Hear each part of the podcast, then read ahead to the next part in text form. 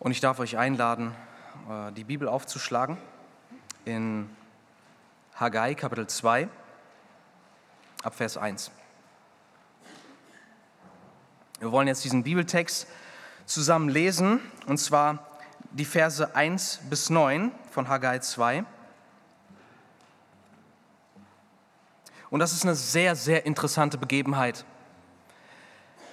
in die wir heute eintauchen dürfen. Und das ist eine Begebenheit, die sehr viele jetzt gerade in ihrem Leben erleben. Und das werden wir sehen. Ich lese aus Haggai 2, Vers 1 und folgende. Da heißt es, im siebten Monat, am 21. des Monats, erging das Wort des Herrn durch den Propheten Haggai, indem er sprach. Rede doch zu Zerubabel, dem Sohn Shealtiels, dem Statthalter von Juda, und zu Josua, dem Sohn Jozadaks, dem Hohenpriester, und zum Überrest des Volkes und sprich, wer ist unter euch übrig geblieben, der dieses Haus in seiner früheren Herrlichkeit gesehen hat? Und was seht ihr jetzt? Ist das, was ihr jetzt seht, nicht wie nichts in euren Augen? Und nun sei stark, Zerubabel, spricht der Herr. Und sei stark, Josua, Sohn Jozadaks, du hohe Priester.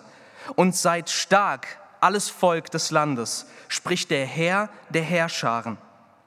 Und arbeitet, denn ich bin mit euch, spricht der Herr der Herrscharen. Das Wort, das ich mit euch eingegangen bin, als ihr aus Ägypten zogt, und mein Geist bestehen in eurer Mitte. Habt keine Angst. Denn so spricht der Herr der Herrscharen. Noch einmal, eine kurze Zeit, da werde ich den Himmel erschüttern und die Erde und das Meer und das Trockene. Und ich werde alle Nationen erschüttern. Und das Ersehnte aller Nationen wird kommen und ich werde dieses Haus mit Herrlichkeit füllen, spricht der Herr der Herrscharen.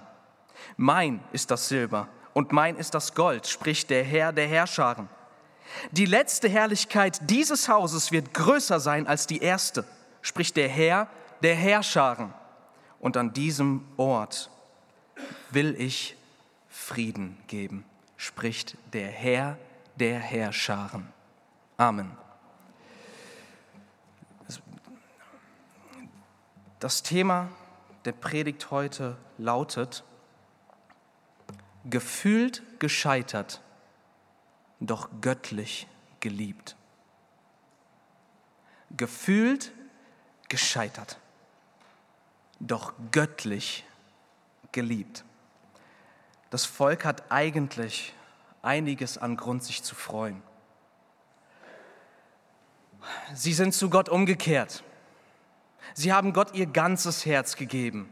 Das war die letzte Predigt, wo sie die Furcht des Herrn wiedergefunden haben, diese, diese tiefe Ergebenheit Gott gegenüber, die Würde Gottes vor Augen zu haben und deshalb für ihn zu leben. Und dann heißt es hier im Text, am siebten Monat, am 21. des Monats, hier stehen keine näheren Informationen, die brauchten damals die Leute auch nicht, aber wir wissen heute, was das für ein Tag war. Dies war eigentlich ein Festtag. Das ist der letzte Tag des Laubhüttenfests gewesen. Das bedeutet auf, auf Neudeutsch, die haben an diesem Tag Erntedank gefeiert. Ein Fest. Wir betreten heute eigentlich ein Fest. Das Volk ist versammelt und darüber hinaus haben auch die Arbeiten am Tempel begonnen. Das war der letzte Vers von Kapitel 1. Sie fingen an zu arbeiten am 24. Tag des sechsten Monats. Das heißt, vor knapp einem Monat haben sie angefangen zu bauen. Hinwendung zu Gott, Bau des Tempels und ein Fest. Eigentlich ein super Tag. Aber das Ironische an, an all dem, Positiven ist, dass heute, an diesem Tag für Sie, ich nenne es, ein doppelter Tiefpunkt ist. Ein doppelter Tiefpunkt in Ihrem Leben. Was ist das für ein Erntedankfest, wenn die Ernte extrem miserabel ausgefallen ist. Und das wissen wir. Als Gott zu ihnen gesprochen hat, da heißt es ganz klar im Text, dass die Ernte quasi nicht unter dem Segen Gottes stand. Die Ernte war jämmerlich. Die, die Ernte war erbärmlich, also jämmerlich. Da kam nicht viel bei rum. Das ist so, als würden wir hier Erntedankfest feiern und anstatt, dass hier quasi so eine ganze Ladung an Früchten ist, wie wir es schon so oft hatten, ist da ein Apfel, ein, ein paar Trauben und, und wir kommen zusammen und sagen, hey, der zweite Tiefpunkt ist der Tempel. Denn obwohl sie angefangen haben zu bauen, und wir wissen, sie sind noch nicht fertig, weil es heißt hier im Text, da sagt Gott zu ihnen, arbeitet, Vers 4 am Ende. Das heißt, sie waren noch lange nicht fertig. Natürlich kann man nicht in einem Monat einen Tempel bauen. Aber was jetzt schon klar ist, ist, dass sie mit dem, was sie bisher gebaut haben, äh, nicht glücklich sind, sondern dass sie darauf schauen und ihnen jede Motivation genommen ist, überhaupt weiterzumachen. Ein doppelter Tiefpunkt. Und äh, ganz ehrlich, ich musste mich erinnern, auch wenn das jetzt eher spaßig ist und das hier bitterer Ernst, ich musste mich an das Spiel erinnern, äh, wo Deutschland gegen Brasilien gespielt hat. Also wer hat dieses 7 zu 1 Spiel live geschaut von euch? Ja, es sind einige. Zuerst so wir Deutschen sitzen auf der Couch und yes und dann das zweite und yes und beim dritten Tor, was geht hier ab? Und es wird immer besser und dann so ab dem fünften Tor wird der Jubel langsam leiser und die Brasilianer fangen an, uns richtig leid zu tun. Also ging doch vielen so. Und dann sieht man das während dem Spiel. Das ist doch das absolute No-Go im Fußball. Schon während dem Spiel fangen brasilianische Fußballspieler an zu weinen, weil sie, nicht, weil sie quasi wissen, das wird nichts. Das ist erbärmlich, was wir hier abgeliefert haben. Und nenn mir einen Grund, warum ich nicht jetzt schon vom Spiel runterlaufen soll, sondern weiterspielen soll. Ich bin eine Enttäuschung für meine Nation ich bin eine Enttäuschung vor mir selbst, das wird nichts mehr. Schauen wir es uns ganz kurz genau an. Also, wir sehen hier zwei Punkte in diesem Text. Das erste ist gefühlt gescheitert und das zweite ist göttlich geliebt. Und was heute passieren wird durch dieses Wort, was Gott zu uns spricht, ist, hier sind viele, die gefühlt gescheitert sind und die ihren Blick auf ihr Scheitern legen. Und Gott, er redet heute zu dir und er gibt dir einen neuen Blick. Und dieser Blick verändert dich ganz tief, weil du heute nach Hause gehen sollst in dem Wissen, dass du göttlich geliebt bist und dass das, was du als endgültiges Scheitern wahrnimmst, nur dein gefühltes Scheitern ist und dass Gott so viel größer ist als dein Scheitern. Also erstens, gefühlt gescheitert. Die Ernte. Sie blicken auf die Ernte es ist wahrscheinlich wieder die gleiche Situation wie am Anfang von diesem Propheten Haggai. Alle sind versammelt. Eigentlich soll das Fest gefeiert werden, aber alle wissen, das Erntedankfest können wir eigentlich gar nicht richtig feiern. Die Ernte ist erbärmlich. Und der Folgegedanke ist direkt, wir wissen auch, warum die Ernte erbärmlich ist. Gott hat unsere Ernte nicht gesegnet und wir wissen auch warum. Weil wir Gott nicht an die erste Stelle gesetzt haben. Was bedeutet, Sie sind durch die heutige Ernte mit den Sünden ihrer Vergangenheit konfrontiert. Sie sind zu Gott umgekehrt. Und doch ist es so, dass Sünden der Vergangenheit Konsequenzen bis in die Gegenwart haben können. Und wenn du dann darauf blickst, dann hörst du die Stimme der Verurteilung.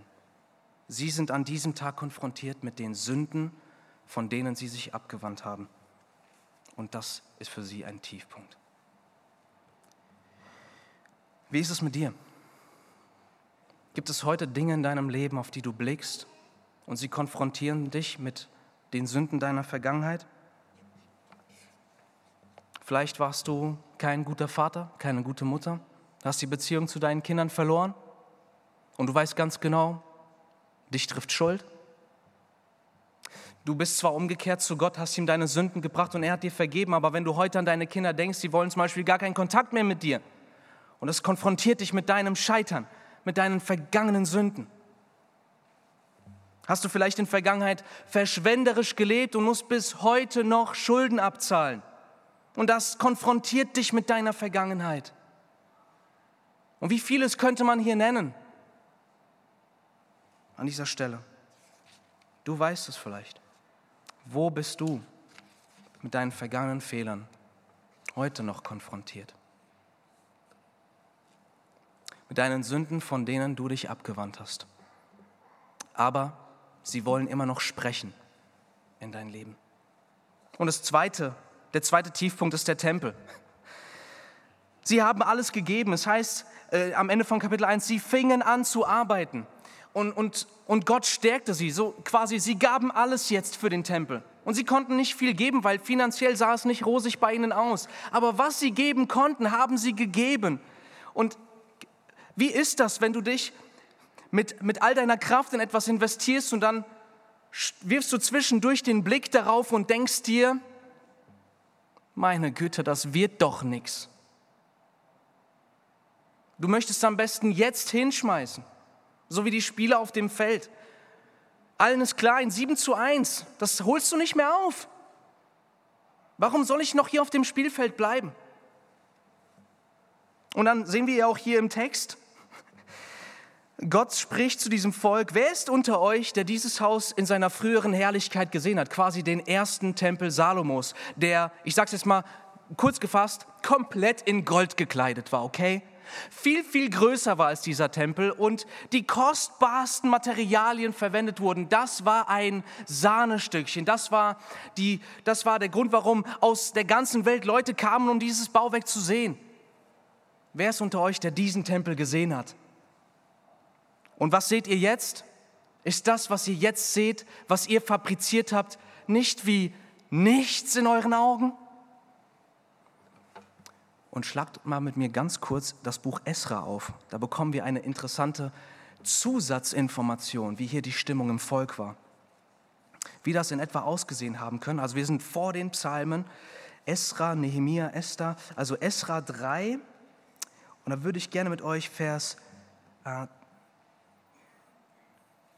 12 lesen.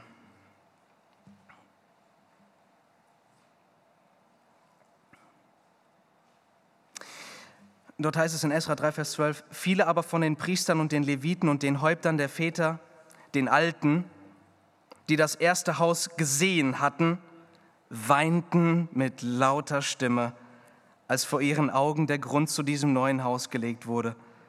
Viele erhoben ihre Stimme mit freudigem Jubel. Also wir sind hier nicht beim Bau, sondern wir sind 15 Jahre gehen wir zeitlich zurück, wo das Fundament gelegt wurde. Einige jubelten, aber die ganzen Alten, die den Tempel eigentlich kannten, sie weinten.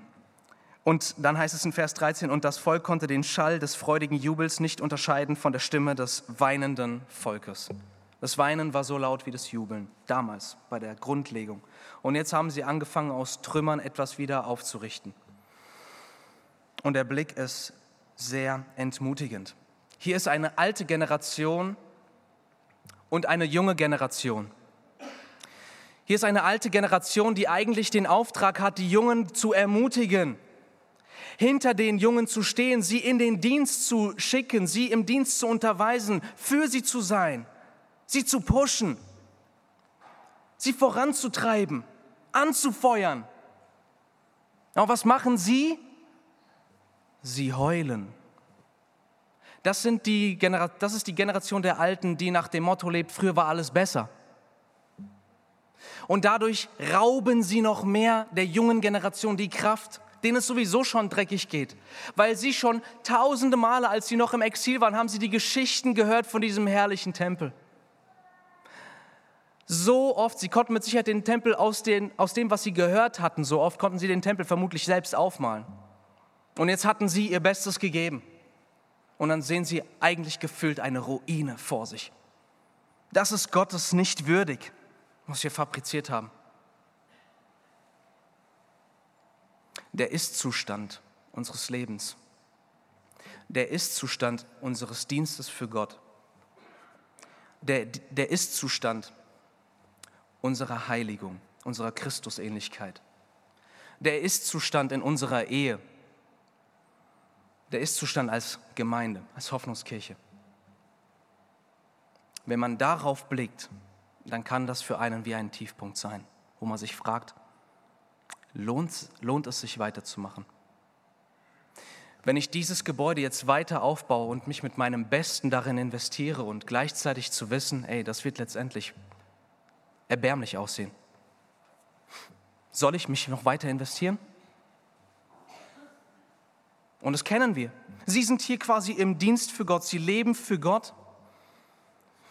Und du dienst Gott. Und du gibst Gott. Aber es gibt vielleicht bei dir auch einige Dinge, die dich einfach nur frustrieren und dir den Mut rauben, die dir signalisieren, du bist gescheitert. Man macht so langsam Fortschritte im Glauben. Da gibt es die Sünde, du kämpfst gegen sie, aber es ist ein lang anhaltender Kampf. Und du denkst dir, das kann ich bei Gott nicht abliefern. Oder du hast erlebt, wie in deinem Dienst oder in der Gemeinde das Wachstum passiert, das Freude passiert und die guten Zeiten sind vorbei. Und jetzt denkst du dir, ja, was, was gibt mir jetzt die Motivation weiterzumachen? Wie wenige Menschen habe ich zu Jesus geführt? Wie wenige Menschen, für, wie, für, für wie wenige Menschen war ich Vater oder Mutter im Glauben? Das ist mit der Baustelle hier, ich sag's mal, unser Gebäude. Da sehen wir Anliegen, da sehen wir Bedürfnisse, da sehen wir Sachen, die, die geschehen müssen und dann, fragen wir uns, okay, wie, wie, wie werden wir das schaffen? Wie, wie sollen wir machen? Was sollen wir überhaupt machen? Und lohnt es sich weiterzumachen? Was konfrontiert dich in deinem jetzigen Ist-Zustand für deinen Dienst für Gott, was dir signalisiert, ey, das kannst du Gott nicht abliefern? Das nimmt Gott doch nicht an. Guck dir das Gebäude an. Wenn Gott das sieht, der haut uns eins hinter die Ohren. Der sagt uns, Leute, ist das euer Ernst, was ihr mir hier abliefert? Ich bin der Gott des Himmels und Gott nennt sich hier, keine Ahnung, fünf, sechs Mal der Herr der Herrscharen. Und ihr baut hier eine Hütte. Das kann nicht euer Ernst sein. Gefühlt gescheitert. Und dann komme ich zum zweiten Punkt göttlich geliebt. An diesem Fest und an diesem Tiefpunkt besucht Gott dieses Fest. Gott kommt in diesen Zustand. Und genauso wie er damals kam, kommt er heute zu dir. Wieso kann ich mir da so sicher sein? Weil wir wissen, dass das niedergeschriebene Wort nicht nur damals gesprochen hat, sondern heute spricht. Ich gebe euch ein Beispiel im Hebräerbrief Kapitel 3, Vers 7. Hebräer 3, Vers 7. Da zitiert der Schreiber des Hebräerbriefes das Alte Testament, also einen Text, der viele hunderte Jahre vorher geschrieben wurde. Und wisst ihr, wie er dieses Zitat einleitet? Er leitet es ein mit den Worten, der Heilige Geist spricht. Er sagt nicht, damals sagte der Heilige Geist. Ihr braucht heute neue Botschaften von Gott. Nein, der Heilige Geist spricht durch diesen Text. Dieser Text wurde nicht nur einst inspiriert, sondern ist heute das Wort Gottes. Und deswegen tritt Gott in deine Situation hinein, genauso wie er durch Haggai zu diesem Fest sich naht und er hat eine Botschaft an das Volk. Und das will ich mit euch als zweiten Punkt betrachten. Erstmal, Gott will keine Show.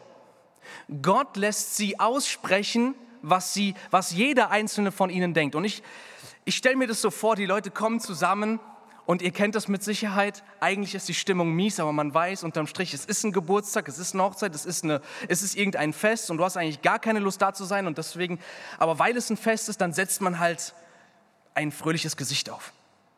Und so ein bisschen stelle ich mir das vor. So alle kommen zusammen und jüdischer Festtag, Mensch, da wollen wir doch fröhlich sein. Aber alle sind tief in ihrem Herzen doppelt entmutigt durch einen doppelten Tiefpunkt. Und sie fragen sich, was denkt Gott von all dem? Und sie glauben zu wissen, was Gott denkt, nämlich, Leute, ihr seid erbärmlich, Leute, ihr seid gescheitert, Leute, hier sind die Konsequenzen für eure Sünden. Aber Gott begegnet ihnen so anders. Gott begegnet ihnen so anders wie im ersten Kapitel. Da, wo ihr Herz nicht ihm gehört hat, und wo sie für falsche Ziele gelebt haben, die nicht zu ihrem Besten und genauso wenig zur Ehre Gottes dienten, da ist Gott auf Distanz gegangen und er ruft sie zurück und er nennt sie zuerst dieses Volk. Ihr erinnert euch. Und dann hat Gott am Ende von Kapitel 1, als sie dann sich wieder Gott zuwenden und sehen, ja, er ist der Herr Und er soll mein Herr sein, denn er ist der gute Herr. Er macht mein Leben wohl. Er, er leitet mich bis in Ewigkeit. Da wenden sie sich Gott wieder zu. Und was sagt Gott zu ihnen? Gott tritt ihnen nah und sagt, ich bin mit euch, spricht der Herr. Das heißt, eigentlich haben sie schon gehört, Gott ist jetzt mit uns. Aber jetzt, einen Monat später, sind sie an einem Tiefpunkt. Und Gott spricht hier im Text nochmals aus, was er ihnen eigentlich schon gesagt hat. Und wisst ihr warum? Weil er weiß, sie brauchen es jetzt neu von mir zu hören, in ihrer doppelten Entmutigung. Deswegen sehen wir hier im Text, dass Gott ihnen sagt, ich bin mit euch. Aber damit beginnt es nicht. Ich finde das, find das so liebevoll, zärtlich und einfach kreativ, wie, wie Gott an sie herantritt. So, er lockt sie aus der Reserve raus. Er sagt zu ihnen, wer ist unter euch da, der den Tempel in seiner früheren Herrlichkeit gesehen hat? Und was seht ihr jetzt, wenn ihr mal ehrlich seid? Wenn ihr ehrlich seid, würdet ihr da nicht sagen, ey, ganz ehrlich, das ist nichts. Gott sagt, ist es nicht wie nichts in euren Augen? Und alle sagen gefühlt, ja, es ist wie nichts, Mann, das ist eine Baustelle, das ist Schutt, das können wir bei dir nicht abliefern, Gott. Aber fällt euch auf, dass Gott nicht sagt, Leute, das, was ihr fabriziert habt, ist wie nichts in meinen Augen. Er fragt sie, ist das nicht nichts in euren Augen? Und alle sagen, ja, das ist nichts, Gott. Das sind unsere Sünden, da ist unser Versagen, da sind unsere Begrenzungen. Herr, das ist deiner nicht würdig. Sie sehen quasi nur das Äußere. Sie sehen das Äußere und sie sehen nur den Jetzt-Zustand. Und der Jetzt-Zustand signalisiert ihnen eigentlich, das wird nichts. Aber jetzt lasst uns hören, was Gott zu sagen hat. Gott spricht kein Wort der Verurteilung aus. Nicht eine Kritik an ihrem Vorhaben. Er sagt nicht, Mensch, da hättet ihr euch aber ein bisschen mehr Mühe geben sollen. Gott tritt zu ihnen und lasst uns jetzt in den Text schauen. Gott sagt zu ihnen, direkt nachdem er gesagt hat, Leute, ist das nicht nichts in euren Augen? Und jetzt kommt Gottes Wort, Vers 4. Und nun sei stark, Zerubabel. Und sei stark, Josua. Und seid stark aller Überrest des Volkes und arbeitet. Denn ich bin mit euch, spricht der Herr. Lass uns erstmal darauf unser Auge legen.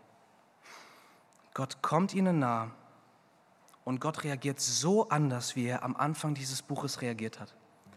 Kein Wort der Ermahnung an dich, kein Wort der Kritik an dich, kein Wort der Korrektur an dich. Warum? Weil ihnen der, der wichtigste Blick fehlt. Sie sehen das, was vor Augen ist. Gott sieht ihr Herz an. Und wisst ihr, was er sieht? Wie erbärmlich dieser äußere Tempel aussieht, ist ihm egal, weil er ein Volk sieht, dessen Herzen ihm gehören. Es ist nicht das äußere Ergebnis, auf das Gott in deinem Leben schaut. Du musst Gott nicht mit Ergebnissen und Zahlen beeindrucken, weil Gott hat hier ein Volk vor sich, die seinen Namen fürchten, die ihn lieben die nicht perfekt sind. Und das werden wir in der nächsten Predigt hören. Denn da ist immer noch Sünde im Volk. Das heißt, nein, das sind nicht die, die Eliten aller Eliten der Christen oder der Gläubigen. Nein, das Volk hat viel Verbesserungsbedarf. Aber ihr Herz gehört einfach Gott. Sie leben unterm Strich für Gott. Und ich will dir das heute sagen, dass bei all deiner Unvollkommenheit und den Sündenkämpfen, die du führst und dem vielleicht erbärmlichen Zustand deines Dienstes für Gott. Vielleicht bei so wenigen, die du bisher zu Jesus geführt hast.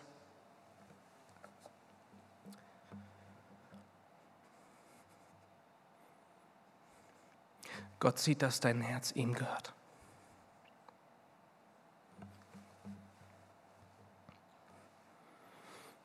Er weiß, dass du ihn liebst. Er sieht dein Herz. Und ich sag dir was. Gott sieht nicht nur deine Unvollkommenheit, Unvollkommenheiten und nebenbei, er sieht viel mehr als du, okay? Und wenn du noch 50 Jahre lebst, wirst du dann immer noch schockiert sein von Dingen, die aus deinem Herzen kommen. Gott sieht aber nicht nur das, und er sieht es glasklar. Gott sieht Christus in dir, seinen Sohn, und er sieht, dass Jesus dein Herz neu gemacht hat und dass du jetzt unterm Strich Gott gehörst und für ihn lebst. Und ich, und ich wünsche mir, dass dich das ermutigt. Dass wenn du heute an dem Punkt bist, wo du sagst, was denkt Gott über das, was ich bisher abgeliefert habe? Oder du sagst, ey, die Sachen erinnern mich an meine Vergangenheit. Ich bin so schlimm. Dass Gott heute kein Wort der Ermahnung an dich hat, der du ihm gehörst. Sondern Gott kommt wie der Vater zu seinem Jungen, der ein Fußballspiel hat. Und sagen wir einfach mal, er ist der Schlechteste in der ganzen Mannschaft. Und der Vater sagt nicht, Mensch, du bist mein Junge, jetzt hau doch mal ein bisschen mehr drauf, jetzt renn doch mal ein bisschen mehr, jetzt sei nicht so faul und gib mal ein bisschen Gas.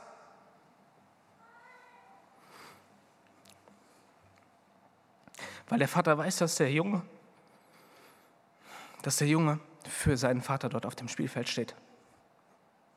Und er guckt immer wieder zu seinem Vater und will seinem Vater Freude machen. Und der Vater und sein Junge ist der schlechteste in der Mannschaft, okay? Und er sagt, go mein Junge, weiter so. Weiter, nicht stehen bleiben. Ich, ich feuer dich an. Ey, ich feiere mit dir. Ich stehe hinter dir. Weiter so, mein Kind. Ich bin stolz auf dich. Ich freue mich an dir. Und genauso ist Gott hier in diesem Text.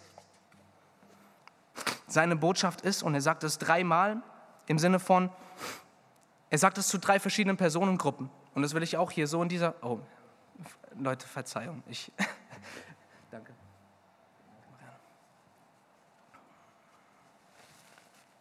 Das Lustige ist, gestern hatten wir Leiterschaftstraining und da ich, war ich überhaupt nicht emotional äh, gerührt und aus irgendeinem Grund kommt meine Frau und bringt mir Tempos. Äh, vielleicht war das Timing einfach verkehrt. So. Sie hat es auf dem Herzen, aber so, eigentlich wollte Gott, dass sie sie mir heute gibt, morgens. Aber es war trotzdem sehr liebevoll. Äh, und Gott ist wie dieser Vater. Und Gott ist wie dein Vater. Gott ist dein Vater, der da ist und der auf dich schaut. Und, er, und Gott sagt es hier zu drei verschiedenen Personen bzw. Personengruppen in Vers 4. Und jetzt, Leute, seid stark. Weiter. Und er sagt es zu zwei Einzelpersonen. Er sagt, und nun sei stark, Zerubabel. Und sei stark, Josua. Denn das waren die damaligen Anführer des Volkes. Und ich schließe ganz einfach daraus, dass die, die anführen, die, die vorangehen, die, die mehr Verantwortung tragen, die die Risiken eingehen, die unter Beschuss stehen, dass Gott ihnen heute persönlich sagt, sei stark. Und er nennt dich beim Namen. Sei stark, Stefan. Sei stark, Andreas. Sei stark, Mark. Sei stark, Scherer. Und arbeitet. Arbeitet an diesem Gebäude weiter. Ist Gott nicht krass? Arbeitet an diesem Haus weiter. Ja, das wird nicht besonders gewaltig aussehen, Leute. Ich weiß es. Aber ich sage nicht, Leute, brecht ab hört auf. Das könnt ihr mir nicht bringen, sondern er sagt, arbeitet. Und das sagt Gott heute dir. Und Gott gibt auch den Grund, er sagt, denn ich bin mit dir und ich bin mit euch. Der Grund, warum wir arbeiten, ist nicht, weil unser Ergebnis so prächtig sein wird, aus unserer Sicht. Der Grund, warum wir dem Herrn dienen, ist nicht Zahlen, sichtbare, kalkulierbare Ergebnisse, nicht die äußere Fassade unseres Gebäudes, nicht die äußere Fassade unserer Gemeinde. Der Grund, warum wir heute den Entschluss treffen, wir machen weiter, ist, der Grund, den Gott uns hier gibt, denn ich bin mit euch. Er sagt nicht, ich werde mit dir sein, ich komme einst vorbei, kontrolliere, was du geleistet hast und dann überlege ich mir mal, ob ich für dich und mit dir und bei dir bin, sondern er sagt es jetzt, Leute, der Grund, warum ihr macht, warum ihr heute nicht aufhört, sondern warum ihr jetzt weitermacht, ist, ich bin bei euch, für euch, mit euch. Ich stärke euch, ich stehe hinter euch. Und deswegen ist es okay, dass der Tempel äußerlich erbärmlich aussieht. Die Steine sehen erbärmlich aus, aber sie sind von Herzen zusammengetragen, die für Gott schön sind, weil Gott im Zentrum steht. Und genauso sind wir heute lebendige Steine durch den Heiligen Geist, die Gott zusammen zu einem Gebäude aufbaut. Auch wir als Hoffnungskirche. Und deswegen werden wir uns auch nicht entmutigen lassen. Egal, ob wir als Gemeinde starke Herausforderungen haben, egal ob Angriffe von außen oder von innen kommen.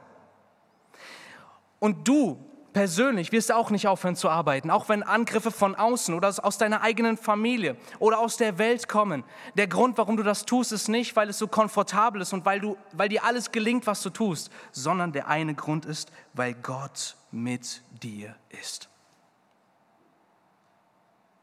Gott ist mit dir. Und das ist unsere Quelle der Freude. Gott sieht unser Herz und er sieht, dass ich ihn lieb habe. Und er sieht mein Werk und es gibt nichts, was er unbelohnt lassen wird. Aber der Text geht noch weiter.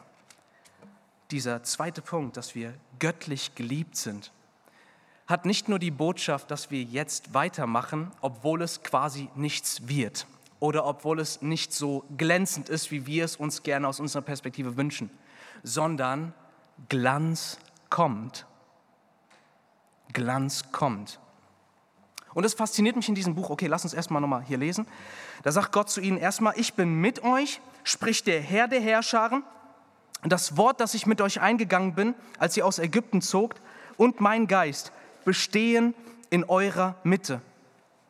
Das heißt, alles, was ich bisher zu euch gesprochen habe, das habe ich nicht nur zu euren Vätern gesprochen, sondern diese Worte bestehen in eurer Mitte. Das ist die klare Zusage, dass alles, was Gott hier spricht, es besteht heute für uns. Und es ist seine Zusage und seine Verheißungen für uns. Und auch, wie er, wie er es hier sagt, mein Geist besteht in eurer Mitte. Und der Geist Gottes ist die verkörperte Gegenwart und Befähigung Gottes unter seinem Volk. Du darfst aus dem Geist leben und du darfst sein Wort als Zuspruch haben und als Grundlage für dein Leben. Und dann geht es weiter. Vers 6, denn so spricht der Herr. Und jetzt kommt der Blick vom Ist-Zustand in die Zukunft. Und da müssen sie sich, da müssen sie sich gewundert haben. Wie kann das sein? Denn so spricht der Herr der Herrscharen. Noch einmal, eine kurze Zeit ist es, da werde ich den Himmel erschüttern und die Erde und das Meer und das Trockene und ich werde alle Nationen erschüttern. Und das Ersehnte aller Nationen wird kommen und ich werde dieses Haus mit Herrlichkeit füllen. Ich werde dieses Haus mit Herrlichkeit füllen, spricht der Herr der Herrscharen. Mein ist das Silber und mein das Gold, spricht der Herr der Herrscharen. Die letzte Herrlichkeit dieses Hauses wird größer sein als die erste, spricht der Herr der Herrscharen. Und jetzt kommt quasi der, der Höhepunkt. An diesem Ort will ich Frieden geben. Dieses Volk sieht einen kärglichen Tempel vor sich und Gott spricht plötzlich nicht nur, Leute, macht weiter, denn ich bin mit euch, sondern er sagt, ich werde dieses Gebäude mit Herrlichkeit füllen. Und ich sage euch noch was, die Herrlichkeit dieses Hauses wird besser und größer sein als die des salomonischen Glanzgebäudes.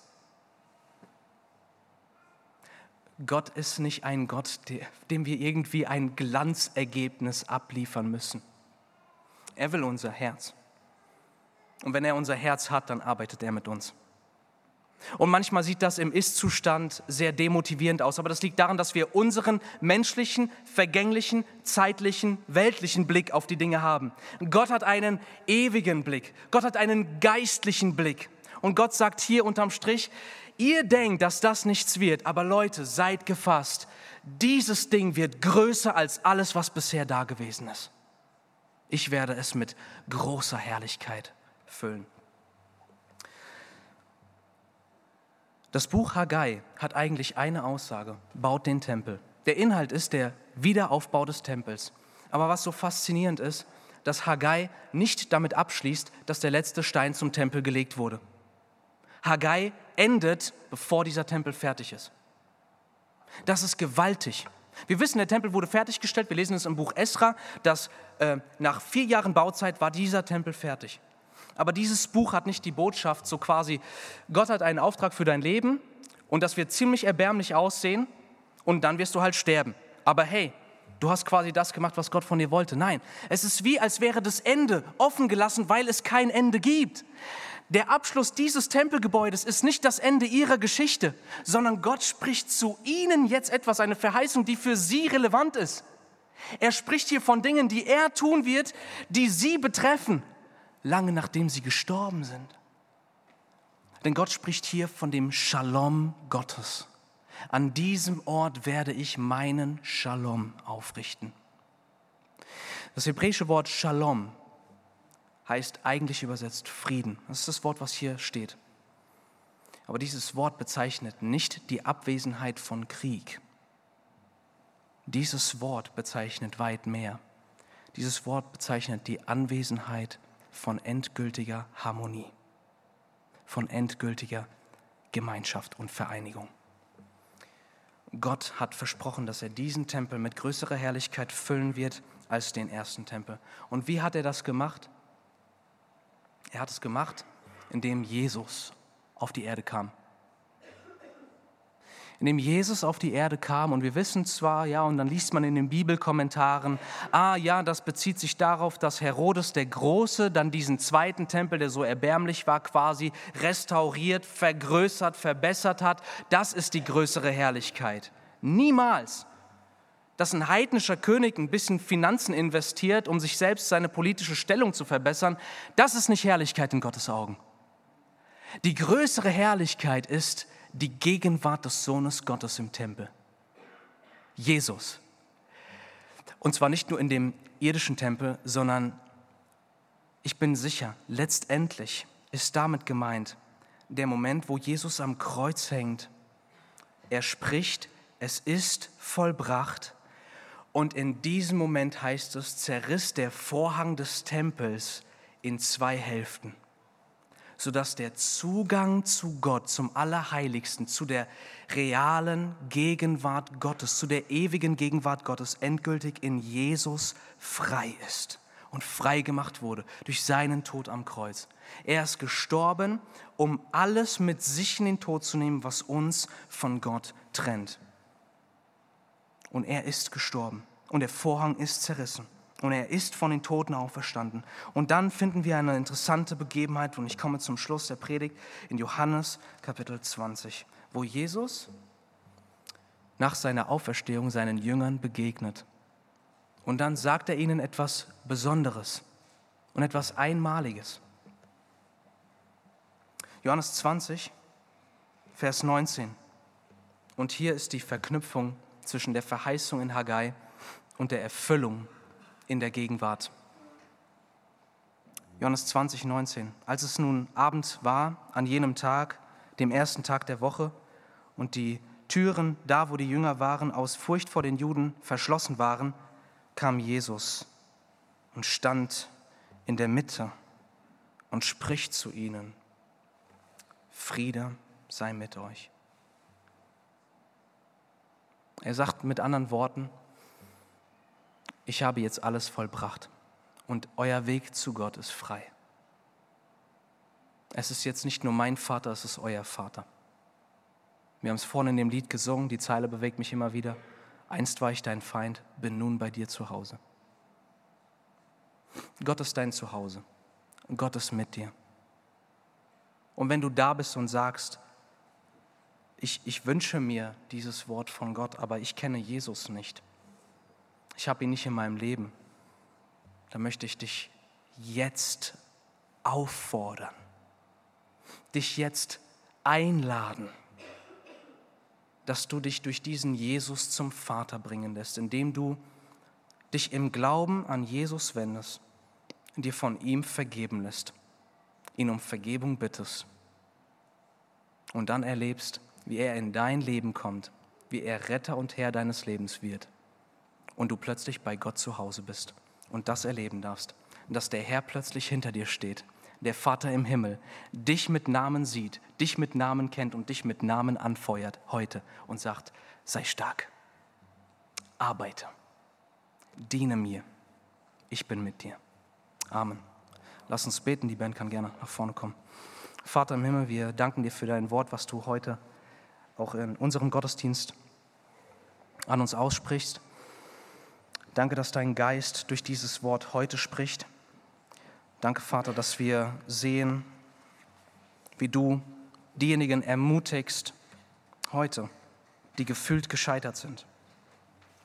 Und ich bitte, dass dieses, dieses Bild, diese Erkenntnis, diese herrliche Sicht, dass wir gefühlt gescheitert sind, ja, aber dass wir tatsächlich göttlich geliebt sind. Und zwar jetzt und nicht erst irgendwann. Dass diese Sicht uns bleibt, uns erfüllt. Und dass wir daraus die Kraft bekommen, wie auch damals das Volk, denn sie haben nicht aufgehört zu arbeiten, obwohl sie so entmutigt waren, sondern du hast sie angefeuert und sie haben diesen Tempel fertiggestellt. Und du hast dein Versprechen wahrgemacht und deinen Tempel mit Herrlichkeit gefüllt. Und davon sind wir heute Zeugen, Herr. Und so gib du auch uns die Kraft. Und ich bete auch für alle Diener, Mitarbeiter, Leiter, auch die Gemeindeleitung unserer Gemeinde, Herr. Wir brauchen dich und danke, dass du uns heute anfeuerst. Danke, dass du uns heute sagst, sei stark. Ich bin mit dir. Ich bin deine Stärke. Und du darfst auf mich zählen, egal wie es äußerlich für dich aussieht. Danke, dass du wohlgefallen hast an unseren Herzen, die dir ergeben sind. Und dass du uns nicht länger verurteilst, nicht länger wegschickst oder sonst irgendetwas tust, sondern dass du uns ja, zeigst, du bist mit uns durch deinen Geist, durch deine Kraft, durch dein Wort und durch deinen wundervollen Zuspruch, Herr. Und wir danken dir, dass du auch gezeigt hast, dass du dein Wort wahr machst durch Jesus und dass der Weg zu dir frei ist. Und so dürfen wir in deiner Liebe baden, Herr. Und wir dürfen dir auch alles bringen, von dem wir denken, das ist wie nichts in meinen Augen, Gott. Das kann ich dir eigentlich nicht abliefern. Hilf uns, dass wir es dir einfach bringen und dass wir akzeptieren, dass wir nicht die Glanzergebnisse einfach abliefern können.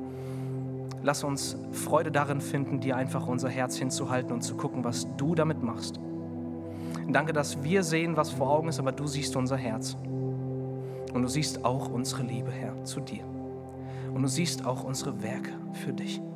Und du siehst auch unsere Opfer für dich. Und du siehst alles, was wir getan haben, wo kein Mensch gesehen hat.